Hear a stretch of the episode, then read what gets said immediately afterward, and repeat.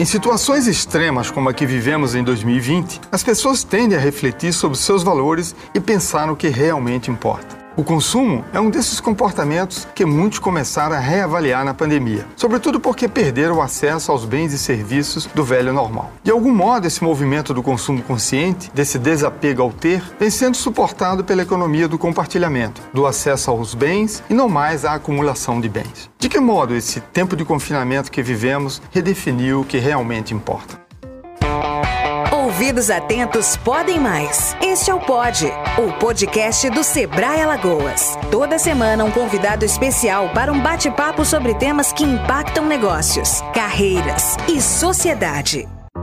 A busca de uma vida mais simples e sustentável para o nosso planeta tem levado as pessoas a olhar para as marcas a partir de seus valores. Como isso impacta os negócios e como as empresas devem se preparar para esta relação com seus clientes? Quais são os desafios que emergem deste contexto, onde reputações podem ser construídas e destruídas em poucas horas? Como a economia do propósito pode redefinir o futuro dos negócios?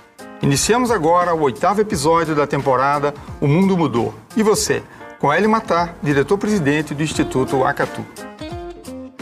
Hélio, essa pandemia tem sido gatilho para algumas mudanças e gerado muitos questionamentos sobre as escolhas de consumo que temos feito. O fato é que eventos como esse, que impactou a vida no planeta, com economias fechadas e o consumo limitado, invariavelmente nos levam a uma reflexão sobre nossos valores e comportamentos.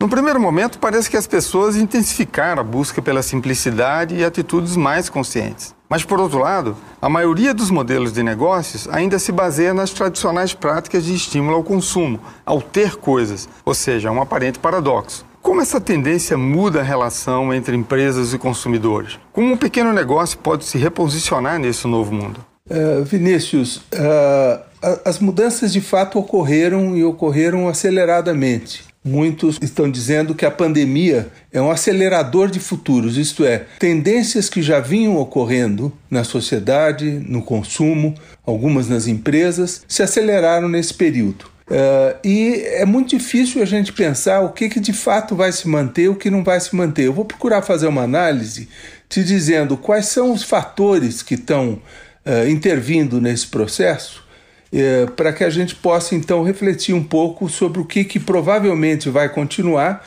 e o que, que vai se alterar.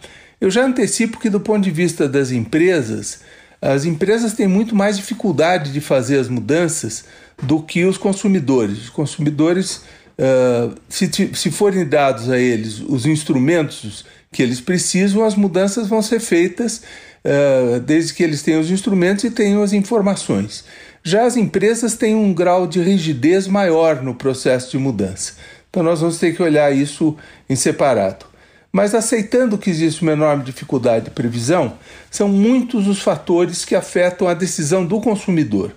Uh, o primeiro fator foi que houve uma ruptura com o automático no modo de viver. A forma de viver automática foi rompida pelo fato de que se entrou a pandemia e houve o, o isolamento social, o distanciamento social. Isso mudou a forma de viver das pessoas necessariamente. Elas foram obrigadas a isso. O segundo importante para a mudança de comportamento é a duração da pandemia.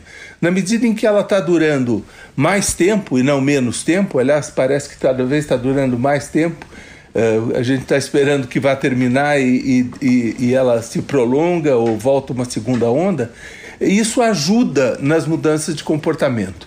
É claro que a crise econômica, também estendida no, no tempo, ajuda nessa mudança, mas um fator primordial nesse processo de mudança tem sido a digitalização. O consumidor foi atingido em cheio pela necessidade de digitalizar, seja porque as lojas fecharam, ele precisava comprar, seja porque ele foi obrigado a ir para casa, em muitos casos em que as pessoas passaram a trabalhar em casa, mas uh, isso foi possível porque nós tínhamos um estado de digitalização, de tecnologia digital já bastante avançado e acessível de um modo geral. Os elementos que se sobrepuseram a isso uh, foram uma maior preocupação com a saúde, que é óbvio por conta da pandemia, uh, um contato cotidiano uh, com o supérfluo e com o excesso.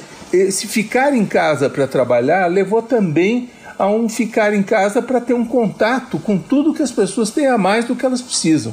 E houve então uma realização, uma percepção de que esse uh, o consumo é excessivo e muitas pessoas começaram a se perguntar sobre se realmente precisam tudo aquilo que tem em casa. Uh, o distanciamento social uh, também é um fator em si para o consumo, porque o consumo ele funciona como um fator de identidade das pessoas. As pessoas consomem para se revelar como uh, um, com certos atributos na sociedade. E quando estão distanciadas socialmente, essa necessidade de reconhecimento social e de identidade deixa de existir. finalmente, mais duas percepções: uma percepção de interdependência que é uma percepção muito forte no consumidor. Ela se veio muito fortemente, veio muito fortemente em razão da, da pandemia, está ligada a uma destruição de meio ambiente, isto é, uma ligação quase que direta do vírus à quebra de, de ecossistemas aonde esse vírus estava em equilíbrio e no momento em que determinados animais silvestres se deslocam desses ecossistemas e chegam ao contato com os humanos, pode haver essa, esse risco de uma pandemia, como de fato ocorreu. E, finalmente, a percepção de desigualdade, que levou a várias ações de solidariedade que não eram comuns uh, anteriormente à pandemia. Então, vamos pensar, a partir desses fatores, quais são os fatores que Uh, o que, que a gente pode esperar que vai se manter como comportamento do consumidor, o que, que a gente pode esperar que vai mudar. Então, por exemplo, a busca pela simplicidade que você mencionou, a ressignificação do supérfluo, a meu ver, ela uh, não vai se manter de um modo geral. Eh, basicamente porque o papel do consumo na vida das pessoas é muito forte e o papel de identidade pelo consumo como reconhecimento social também é muito forte. Por outro lado, na preocupação com a saúde, isso deve se manter. E deve se manter porque ela veio em cima de uma preocupação que já existia.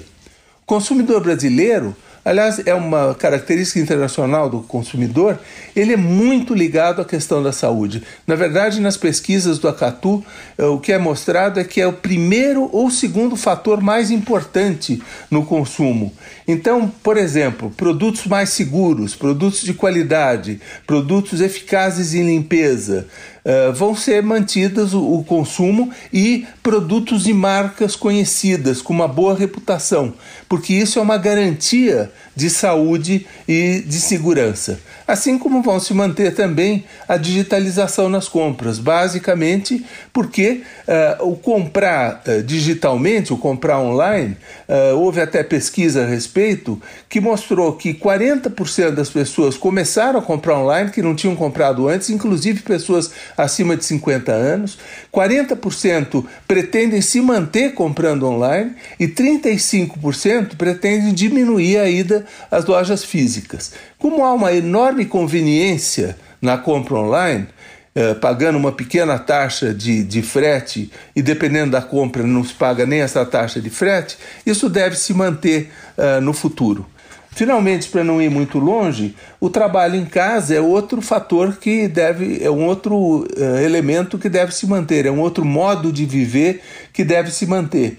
Basicamente porque há uma conveniência muito grande por evitar a mobilidade, evitar o gasto de tempo. As pessoas estão muito, obviamente, gostando do fato de que elas têm um tempo adicional que elas podem dedicar a si próprias. Elas dedicaram, a, a por exemplo, a exercícios em casa, que quase 50% eh, da população brasileira, 46% em pesquisa, mostraram que começaram a se exercitar em casa. O comer em casa é possibilitado por isso, o que tem ligação com saúde.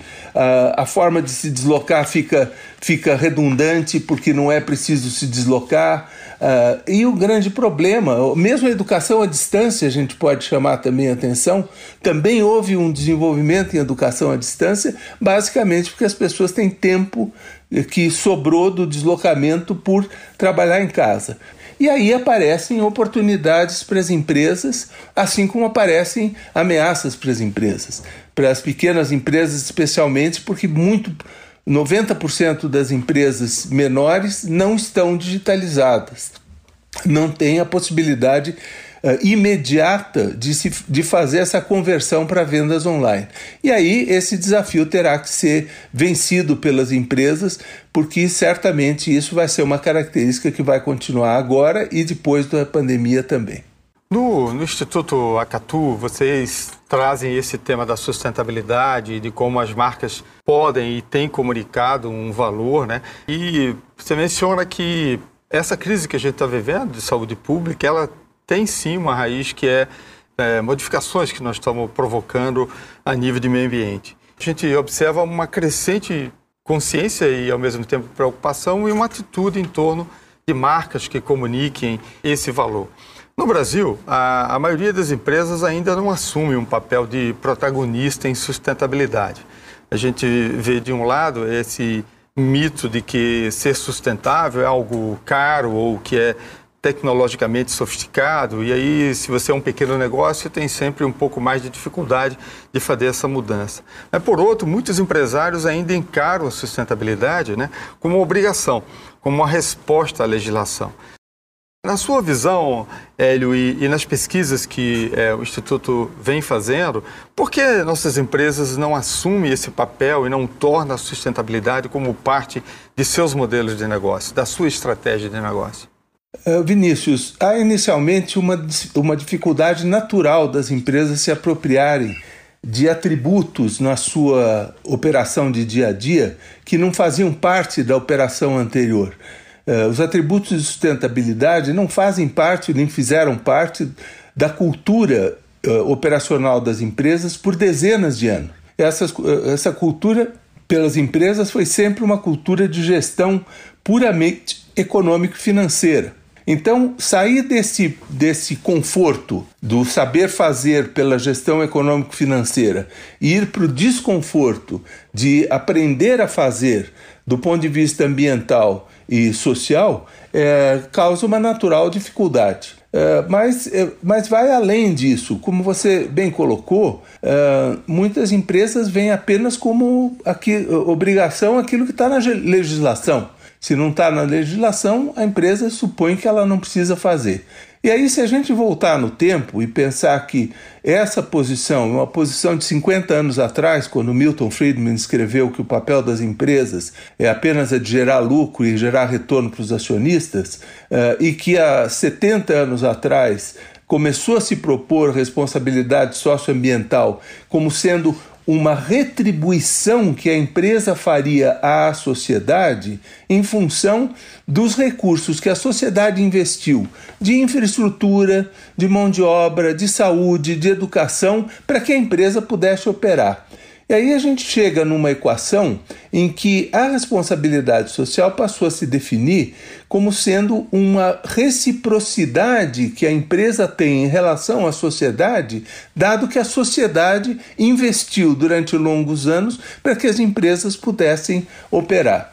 E essa reciprocidade, as pesquisas do Acatu mostram isso, elas são desejadas pelos consumidores. Entre ao longo desses 20 anos nós fizemos a pesquisa diversas vezes e variou entre 55% e 68% dos consumidores, aqueles que acreditam que é papel da empresa contribuir ativamente com o desenvolvimento da sociedade. É papel da empresa, portanto, não ser um capitalismo apenas do acionista, mas ser um capitalismo que está voltado aos stakeholders, aqueles vários públicos com, com os quais a empresa tem contato e relacionamento. É, prova disso foi que o ano passado, 180 uh, é, presidentes de empresa de uma organização chamada US Business Roundtable nos Estados Unidos disseram que é papel da empresa uh, ir na direção de um capitalismo de stakeholder. A mesma coisa aconteceu no Fórum Econômico Mundial, que defendeu no manifesto desse ano, de janeiro desse ano, um capitalismo de stakeholder, que, que vem sendo chamado também de compartilhamento de valor.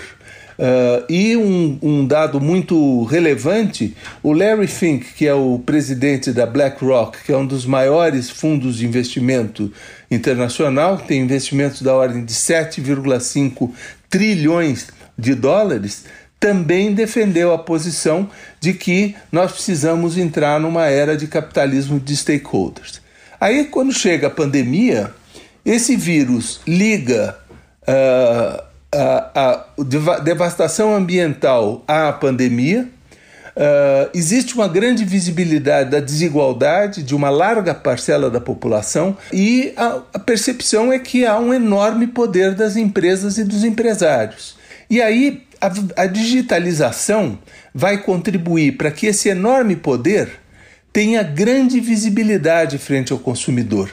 A empresa fica visível nas suas ações e nas suas omissões. As marcas da empresa vão ter a sua reputação alterada pela visibilidade que as suas ações e omissões vão ter. O consumidor que quer que a empresa tenha um papel de contribuição social vai poder saber o que a empresa faz ou não faz com muito maior facilidade com esse processo grande de digitalização via redes sociais, por exemplo. E as empresas, então, têm uma oportunidade de um lado, uma ameaça do outro. A oportunidade é de efetivamente declarar um propósito que vá além do desempenho econômico financeiro, que vá contribuir com a sociedade e com o meio ambiente. E nesse propósito, agir, agir com autenticidade e mostrar publicamente que a empresa é um agente social, que é aquilo que o consumidor está esperando dela. Um agente que, pelo poder que tem,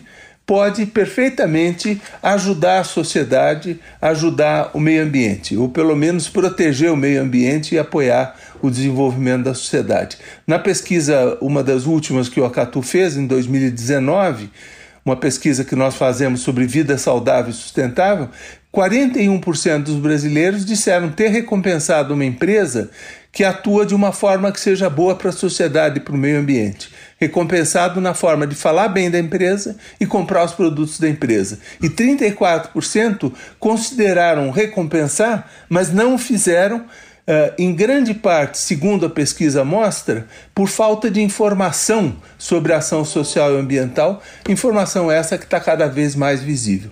Então, eu acredito realmente que a pandemia vai colaborar na direção da responsabilidade socioambiental das empresas, das empresas contribuírem mais fortemente e declararem seus propósitos para além da, do econômico e do financeiro, trabalhando a favor do ambiental e do social, uh, portanto, em favor do planeta e da sociedade como um todo. Hélio, você acredita que os Objetivos do Desenvolvimento Sustentável são um bom roadmap para uma empresa estabelecer uma estratégia de propósito? Essa é uma excelente pergunta, Vinícius. Eu não tenho nenhuma dúvida de que os ODS são um bom roadmap para as empresas. O século XX, eu diria, foi o século do triple bottom line do, da última linha tripla, que, em que a empresa respondia pelo econômico, social e ambiental num processo que foi se acelerando e que a pandemia acelerou com toda a força. O século XXI, a meu ver, é o século do ODS, é o século dos Objetivos do Desenvolvimento Sustentável. Proteger o meio ambiente como uma fonte de vida, proteger as pessoas como vida em si, pela vida em si, e ter prosperidade econômica para todos. Nesse sentido, uh, os ODS, a gente poderia resumir o, o grande objetivo dos ODS como sendo ter o suficiente para todos e para sempre. Para que isso aconteça, é preciso proteger o meio ambiente, proteger a sociedade, educar as pessoas, ter água, ter recursos naturais, ter energia e que isso seja distribuído e crie perspectiva a todas as pessoas é, e, portanto, a todas as empresas também. Muito bom, Hélio. A gente tem falado ao longo dessa temporada da transformação digital, né, do impacto, da onipresença do digital, e você mencionou o impacto disso, e hoje a gente vivencia cada vez mais o trabalho em casa, o exercício, né, o comer em casa, educação, entretenimento, enfim, compartilhamento de, de uma vida pelo digital. Mas essa transformação digital tem também uma implicação nesses temas que você aborda aqui tão bem, é, que tem a ver com dados e inteligência para que a gente melhore a eficiência energética, a logística, de consumo de água, de resíduos. De que forma você associa a transformação digital a uma perspectiva mais sustentável para as economias? A primeira grande transformação trazida pela, eh, pela digitalização é, é a informação ampla, disponível irrestritamente, uh, às vezes não, não muito confiável, mas disponível irrestritamente e checada o tempo todo, verificada o tempo todo por órgãos de, da sociedade civil. Uh, esse fato em si faz com que a sensibilização e a mobilização das pessoas em torno dos objetivos de desenvolvimento sustentável, em torno de alguns dos problemas da insustentabilidade social e ambiental, se torne ainda mais forte. E a pressão sobre as empresas vai se dar na, na, na medida que governos vão ser pressionados pelas pessoas, como já vêm sendo pressionados, e Uh, atualmente são poucos os governos no mundo que não estão trabalhando pelas, pela redução das emissões de carbono. Uh, exatamente é um fenômeno que tem a ver com a internet, tem a ver com as redes sociais e que vai se aprofundar. E vai, uh, ao se aprofundar, aqueles consumidores, por exemplo, que na nossa pesquisa de 2018 do Acatu, 60% dos consumidores que disseram: olha, eu não, eu não adoto práticas mais sustentáveis na minha vida e não compro produtos mais sustentáveis, em parte pela necessidade de mais informação sobre impactos sociais e ambientais por via de aplicativos e pelas informações que as empresas podem e devem colocar disponível, dando transparência ao que estão fazendo, vai sendo cada vez mais fácil ao consumidor saber o que as empresas fazem e deixam de fazer. Vai haver o que a gente chama no Acatu de uma transparência radical das empresas elas deveriam, é, inclusive, antecipar essa transparência e não esperar que ela fosse vista pelo consumidor, mas ela deveria declarar publicamente, as empresas deveriam, o que elas fazem, fazem bem, o que elas fazem e não fazem bem, deveriam melhorar, o que elas fazem, deveriam deixar de fazer, e o que elas não fazem, deveriam começar a fazer, de maneira a dar uma perspectiva ao consumidor de quem é a empresa Uh, e qual é a possibilidade do consumidor se identificar com a empresa pelos seus valores levados à prática, levados ao cotidiano. E é nessa medida que eu acho que a digitalização vai ser extremamente eficaz e efetiva para dar essa transparência por todos os lados e possibilitar essas ligações de identidade do consumidor com algumas empresas e não com outras. E pior, para as empresas que não fizerem a sua lição de casa, eh, vão perder mercado ao longo do tempo, porque as empresas mais valorizadas vão ser as mais sustentáveis. Reputações são construídas e destruídas hoje em fração de segundos até, né? E esse estar atento a esses temas que você aborda tornou-se muito estratégico para o futuro dos negócios. Eli, muito obrigado mais uma vez e queria te agradecer aí pelas contribuições é, a essa temporada que traz esse tema com uma forte conexão com o que a gente vinha trabalhando do mundo que mudou né, e como nós mudaremos, né? Sou eu quem agradece, Vinícius. Você acompanhou o oitavo episódio da temporada O Mundo Mudou. E você? Hoje conversamos com Hélio Matar, diretor-presidente do Instituto Acatu, sobre como as empresas podem contribuir com um futuro mais sustentável e sobre o impacto dessas ações na reputação das marcas e na relação com os consumidores. Obrigado a você que nos acompanhou até aqui. Na próxima semana, nosso bate-papo será com Camila Farani, uma das principais investidoras do país, um dos tubarões do programa Shark Tank Brasil, uma das vozes mais influentes sobre o tema inovação, para falar sobre as tendências que vêm por aí no mundo dos negócios. Espero você, até lá! Este foi o Pod, o podcast do Sebrae Alagoas. Saiba mais sobre nós em www.al.sebrae.com.br e nos acompanhe nas redes sociais. Sebrae Alagoas, a força do empreendedor brasileiro.